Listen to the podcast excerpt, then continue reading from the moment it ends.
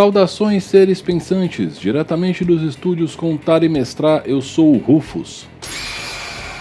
Sejam bem-vindos ao nosso podcast. O podcast de hoje é um oferecimento dos nossos apoiadores do Catarse, catarse.me barra contar e mestrar, e dos nossos amigos e parceiros, Hamburgueria Tom Artesanais, a Tribo Arquearia, o Sebo do Anderson e a Nuvem Voadora Bookstory. Galera, o podcast de hoje é um podcast opinativo barra crítica em todo o seu conteúdo e ele exprime apenas a minha opinião. Então, desde cedo eu quero deixar isso muito claro, porque isso aqui é uma visão do Rufus. Hoje eu vou falar para vocês sobre uma espécie de fenômeno que aconteceu com D&D no decorrer do tempo que eu chamo de funil de criatividade. Pô, Rufus, uma viagem aí, funil de criatividade? Exatamente, um funil de criatividade. Vamos lá. Quando o D&D fez a passagem da segunda para a terceira edição, notou-se que o jogo se tornou mais dinâmico, mais flexível e que dava mais margem para os jogadores executarem suas ideias dentro da proposta do jogo de uma forma muito bacana. E a terceira edição foi a edição onde mestres e jogadores se sentiram mais à vontade desde então para alçar voos ousados e executarem suas ideias de forma muito bacana, tanto dentro da história contada quanto dentro do jogo. Isso você nota com várias regras e várias propostas, como talentos que tinham impacto dentro e fora do combate, também com talentos voltados ao desenvolvimento de características específicas de cada um dos povos do jogo e quando o mestre recebia o livro do mestre, o livro dos monstros, né, quando ele conseguia esse material, ele tinha acesso a uma caixa de ferramentas que dava para ele base para criar um mundo muito único e muito legal para executar as mais diversas formas de aventura. Quando você ia para os cenários na terceira edição, isso se tornava ainda mais gritante, mais visível. A terceira edição de D&D foi marcada pelos cenários estarem no seu estado mais amplo e mais abrangente dentro de uma quantidade menor de suplementos. Porque se você for avaliar todos os cenários da terceira que estão na segunda, em número de publicações brutas, todos eles estão menores. Porém, em termos de qualidade de material, a terceira edição melhorou muito, mas muito mesmo em relação à segunda. Quando a gente foi para a quarta edição, houve uma espécie de endurecimento por parte da Wizards em alguns pontos do design do jogo, mas a quarta edição ela apresenta uma possibilidade quase infinita de personalização através de redefinições de alguns conceitos básicos. Muito da personalização para personagens na quarta edição, ela não está dentro das regras em si, e sim da abordagem que o mestre e os jogadores criam para tudo que tem ali apresentado. E foi a edição que mais trouxe classes como opção né? São 23 classes de personagem ao todo e cada uma delas tem vários caminhos para você desenrolar. Além disso, com a abordagem mais tática do combate e tudo mais, a quarta edição ela é muito sólida, ela é muito estável e ela é extremamente abrangente, principalmente porque, novamente, muitas das coisas que a terceira edição e também a quinta edição tentam resolver falando em regras, a quarta edição ela joga isso para uma questão de deliberação e arbitragem por parte do mestre é muito simples você pegar né, o core da quarta edição e encaixar no seu cenário base. Inclusive cenários que muita gente falou que não casavam com a quarta edição, rodaram a quarta edição muito bem em mesas ao redor do mundo, como aconteceu com Dragonlance e com Tormenta aqui no Brasil. Muitas pessoas jogaram aventuras memoráveis de Tormenta utilizando a quarta edição de D&D. E aí chegou a quinta edição de D&D. O que, que aconteceu na quinta edição de D&D? Houve uma espécie de simplificação do raciocínio base do sistema, só que essa simplificação de raciocínio base ela foi nivelada por baixo. Então, quando você olha tudo que a quinta edição oferece como um todo, no final das contas, ela oferece um tanto de mais do mesmo. E quando você pensa nas classes, o que vem na sua cabeça é o geralzão que independente do que você escolha para sua classe base, né, para essa classe única nesse caso, vai ser o mesmo para todos os caminhos que ela te oferece. Então, independente do seu estilo de guerreiro, todos os guerreiros da quinta edição soam da mesma forma, todos os magos soam da mesma forma, e assim sucessivamente para todas as outras classes. Para piorar a situação, quando você vai para a regra de multiclasse, que é onde, aspas, mora toda a personalização da quinta edição, o que você nota é de novo o mais do mesmo. Você vai pegar uma classe que vai determinar o comportamento padrão do seu personagem e o resto que vier pelos multiclasses é só para conceder para você uma aproximação de pontos que a sua classe básica não vai te dar. Só que isso às vezes ocorre de uma forma muito ruim, porque ou seu personagem vai continuar incompleto, ou você vai para um outro extremo onde esse personagem executa as funções de duas ou até três classes sozinho. E existe um porquê disso acontecer. A quinta edição de D&D, ela visa morder uma parcela da comunidade de games. E para que isso fosse possível, era necessário gerar uma identificação com algum tipo de jogo e e nota-se um grande alcance dos jogos chamados jogos de mundo aberto, de estrutura não linear e etc e tal. Então a Wizards mirou muito no design esses jogos. E aí eu tô falando de Shadow of Mordor, eu tô falando de Skyrim, eu tô falando de The Witcher e até alguns outros jogos mais recentes, como Cyberpunk 2077. Quando a Wizards se aproximou dessa ideia, eles precisaram escolher fazer um design de jogo dentro do D&D que propiciasse essa experiência e focasse no desenvolvimento da aventura em si. Só que, não obstante tudo isso, eles ainda focaram na venda das aventuras em si.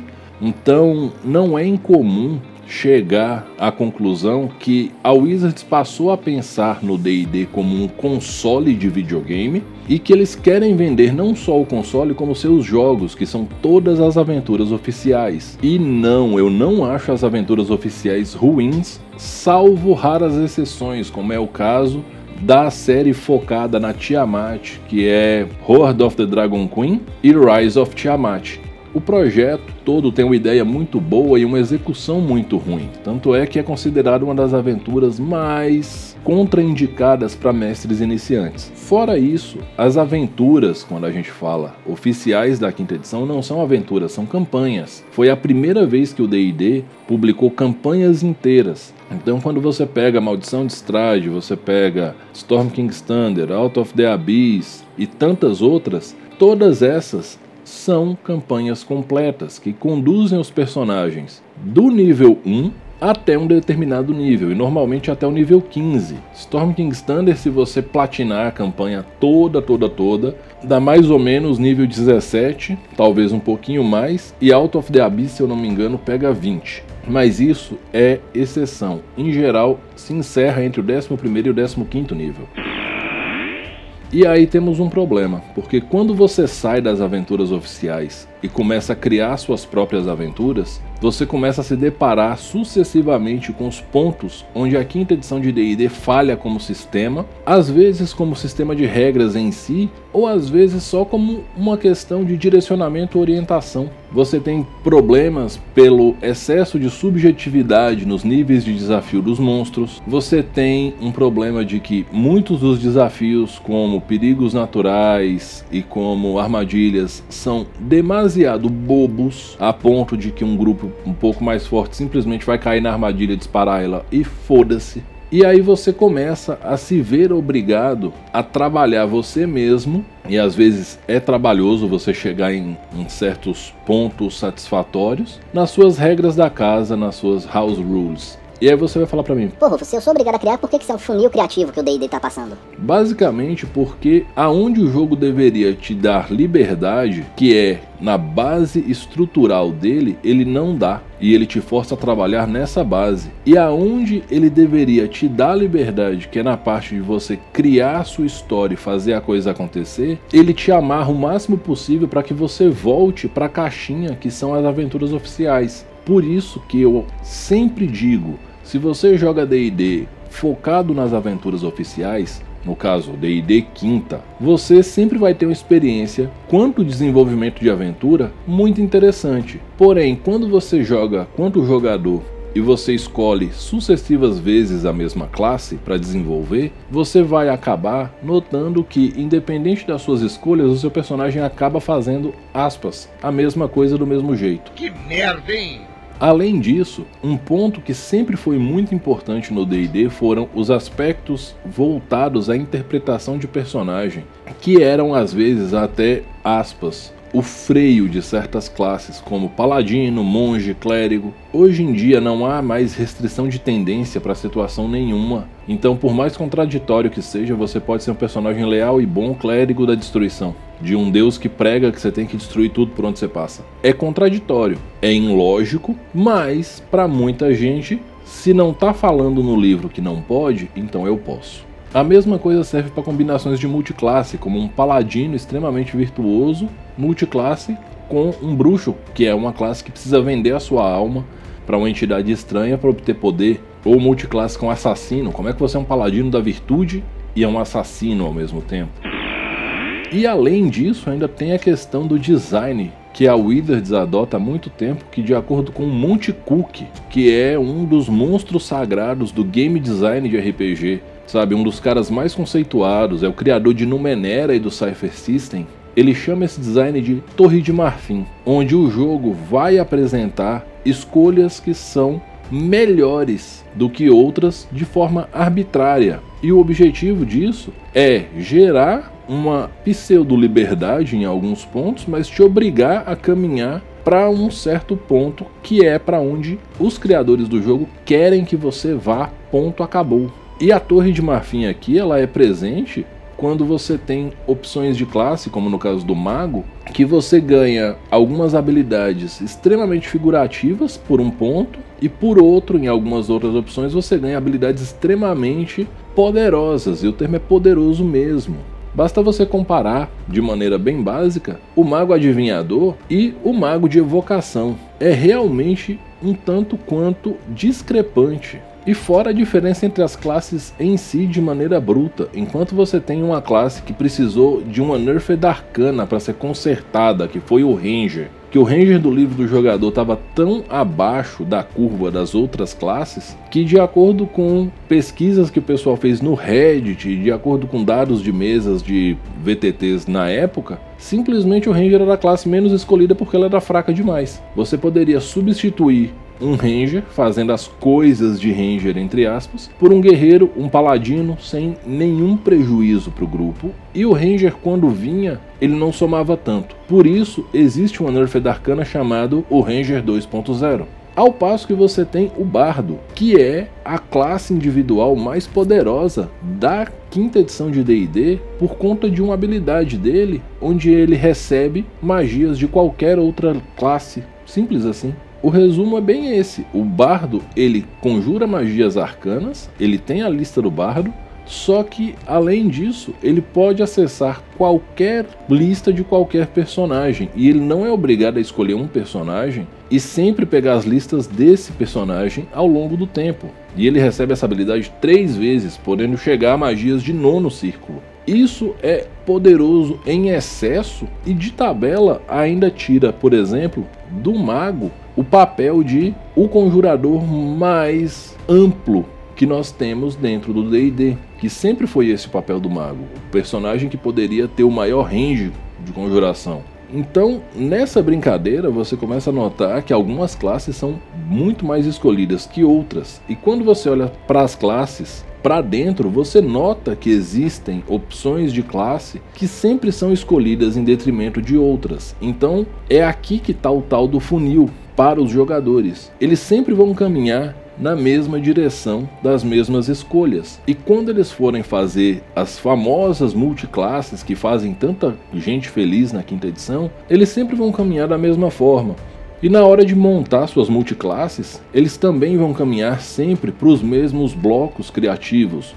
Os famosos três níveis de guerreiro aqui, dois níveis de paladino ali, três níveis de feiticeiro, isso é tão gritante que quando você começa a observar fóruns na própria Wizards, no Reddit, em páginas do Instagram, em páginas do Facebook, você começa a notar que realmente são blocos. X nível de tal classe me dá tal coisa. É isso que eu preciso. Então, o resto da classe perde a sua relevância e nessa brincadeira você vai caminhando só até um certo ponto com cada classe. E o jogo não tem uma previsão de evolução boa depois do 15º nível. Raramente se joga mais que 15º nível. E essa frase não é minha, essa frase é do Gruntar, que é uma das maiores autoridades brasileiras de D&D. E é por isso que a quinta edição, mesmo tendo sido um sucesso de vendas, principalmente durante e após a pandemia, ela sofre de um grande êxodo de jogadores. A quinta edição tem uma retenção baixíssima. Porque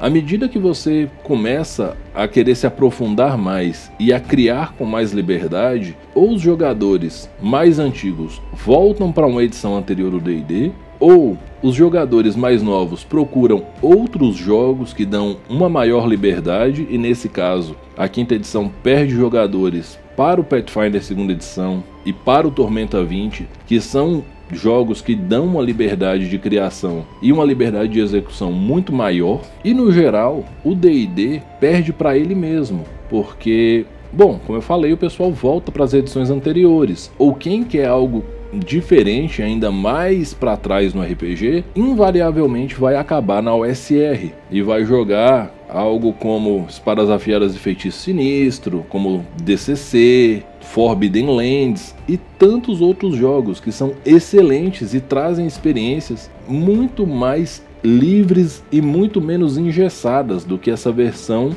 estou jogando um jogo de aventura de Xbox ou PS4 no meu D&D, que é essa a sensação que muita gente tem jogando a quinta edição. Bom, pessoal, eu poderia ficar andando em círculos e falando mais e mais, mas a essência é essa. Infelizmente, a quinta edição, ela se traiu quando ela falou lá no início, né, o marketing falou que a quinta edição vinha para abraçar todos os mundos e todos os estilos de D&D, quando na verdade ela só abraça uma ideia base de criação de personagens e um modelo padrão de aventuras imposto pela própria Wizards. E nesse momento a Wizards está matando no berço a criatividade de jogadores e mestres ao redor do mundo.